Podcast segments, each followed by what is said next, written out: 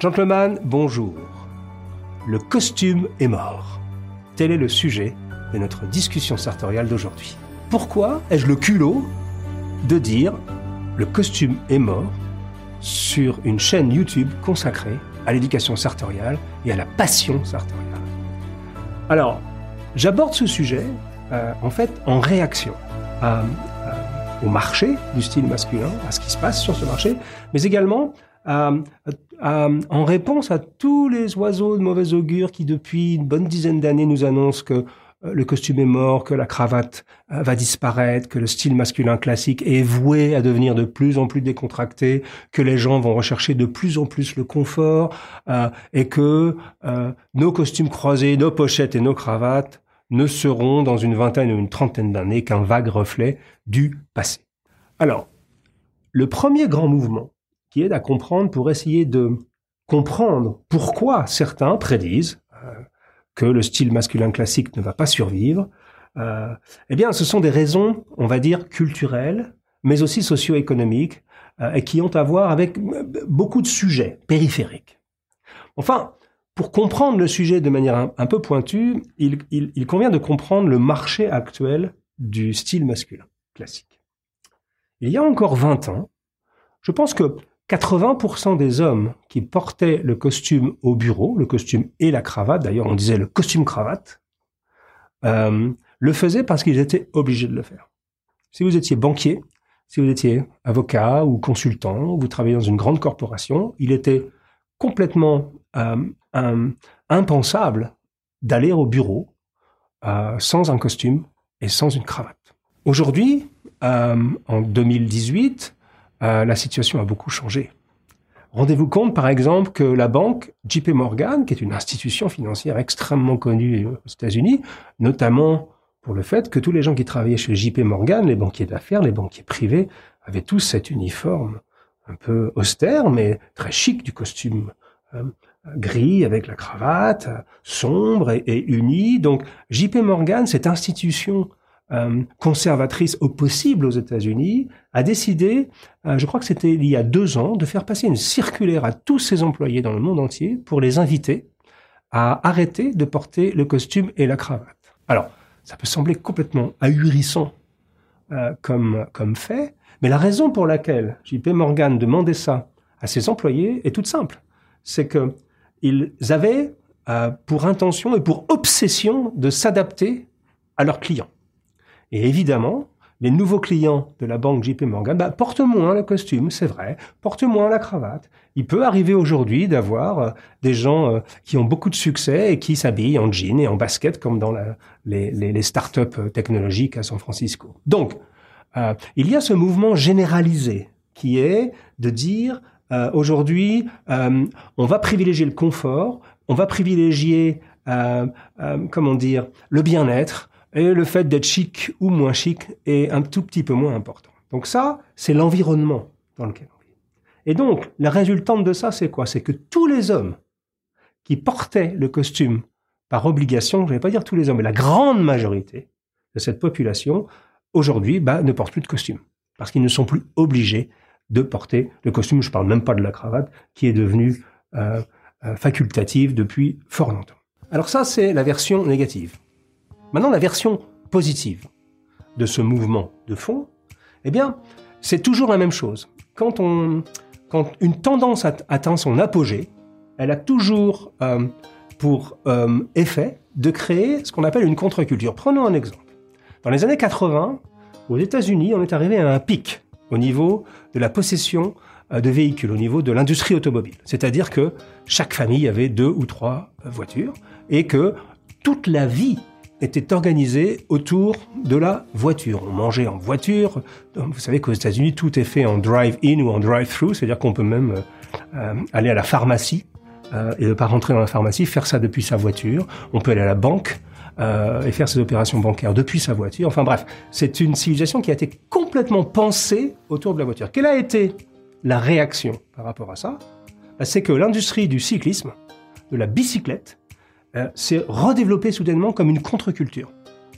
Et on a plein d'exemples dans l'histoire qui est que quand une chose atteint son maximum et son apogée, elle crée de la contre-culture qui peut euh, elle-même ou lui-même devenir un, marché complètement explosif. C'est le cas avec la bicyclette aujourd'hui qui, connaît une, renaissance absolument incroyable et pas que à Amsterdam, en Hollande où il y a des millions de cyclistes, ni même pas qu'en Europe, mais dans le monde entier. Il y a un vrai regain d'appétit pour euh, la bicyclette, le sport en général, qui est une réaction de contre-culture par rapport au tout automobile. Eh bien, dans le monde du costume, c'est la même chose. Dans le monde de l'élégance classique, c'est la même chose. Il y a eu une espèce de, rejet du port du costume et des conventions euh, parce que les conventions professionnelles se sont un tout petit peu assouplies. Et que ça a donc donné naissance, en contre-culture, à des gens comme nous, à des gens comme vous qui nous regardez, euh, qui euh, vont décider de porter le costume non pas parce qu'ils sont obligés de porter le costume, mais parce qu'ils souhaitent porter le costume. Donc ça devient, au lieu d'être euh, une action qui est imposée par votre travail ou par, ou par des conventions, eh ça devient une action qui est voulue. Donc vous comprenez que lorsqu'on souhaite s'habiller parce qu'on aime ça, on n'a pas ni les mêmes besoins, ni les mêmes envies, ni le même budget, ni les mêmes yeux que les gens qui s'habillaient parce qu'ils étaient obligés de s'habiller. Et donc, cette niche, euh, qui a démarré, on va dire, au début des années 2000, hein, notamment avec euh, l'Internet, a été très important dans le développement de cette communauté dont nous faisons partie, avec les forums, London Lounge d'abord, Ascandy, le Style Forum, puis ensuite des blogs, Parisian Gentleman, puis euh, d'autres qui ont suivi. Je pense qu'on a une bonne centaine aujourd'hui, à peu près, de gens sérieux qui font un excellent travail dans le monde entier. Donc, ça a été le début de, cette, ce mouvement de masse, de, cette contre-culture. Et aujourd'hui, on peut dire qu'on a une vraie communauté qui est en pleine, euh, pleine euh, expansion. Et que ce qui est intéressant, c'est qu'on est aussi en train de capter une nouvelle, entre guillemets, clientèle, donc une nouvelle cible. Et de plus en plus de jeunes gens s'intéressent de nouveau, donc au style masculin classique. Chez Parisian Gentleman, chez Sartorial Talk, on reçoit constamment euh, des mails euh, de jeunes gens, 17 ans, 18 ans, 19 ans, qui euh, n'en sont même pas au démarrage de leur vie professionnelle et qui commencent à s'intéresser au costume masculin. Alors, le costume est-il mort?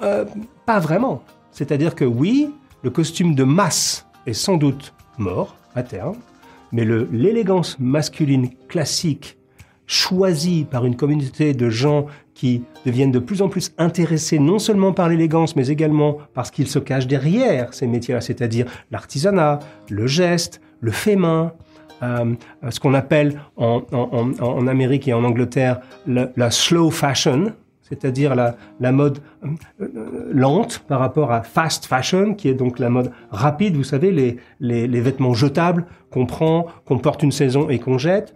Euh, dans notre communauté, on n'est pas du tout sur ce genre de sujet. Donc ça a donné naissance à cette contre-culture aujourd'hui qu'on appelle le sartorialisme. C'est pas un très joli mot, mais c'est le seul que l'on ait à notre disposition aujourd'hui. Ce qui est intéressant dans toute cette évolution, dans tout ce mouvement, c'est que la rébellion semble avoir changé de camp. En 1980, participer à une réunion si vous travaillez dans une banque, euh, que ce soit le vendredi ou le lundi ou le mardi, peu importe, ou dans une grande entreprise, participer à une réunion importante sans le costume et la cravate était impensable. C'était un acte de rébellion. Je pense même qu'à certaines époques, ça aurait pu vous valoir un blâme.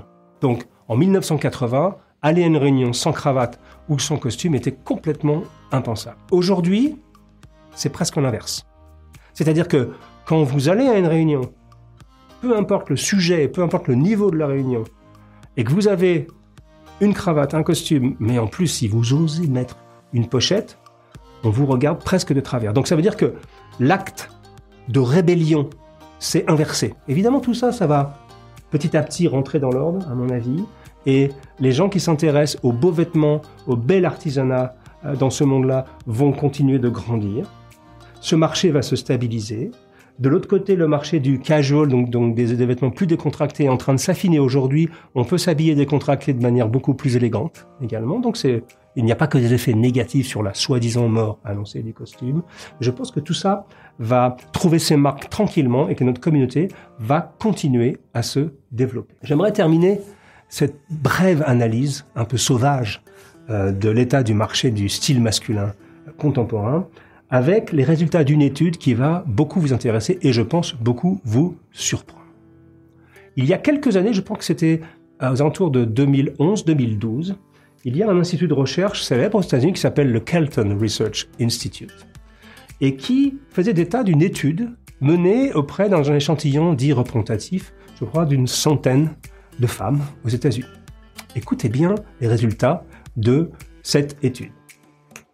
L'étude portait sur quelle était l'image que ces femmes avaient de leur compagnon idéal. Donc j'imagine que c'était des femmes euh, célibataires ou des femmes mariées, mais qui avaient envie que leur époux progresse sur certains sujets. Et évidemment, la question du style était centrale euh, au niveau de cette enquête. Écoutez bien les résultats de cette enquête. Plus de 75% des femmes interrogées déclaraient être prêtes à se passer de quelque chose d'important dans leur vie, comme, je ne sais pas, le téléphone portable, ou aller au cinéma, ou aller au restaurant, ou même des choses plus intimes, euh, avec leurs compagnons, de se passer de tout ça pendant un an en échange d'un homme plus élégant. Si cette enquête dit vrai, je pense qu'elle est sérieuse. Euh, on peut nous annoncer la mort du costume. Le costume est mort.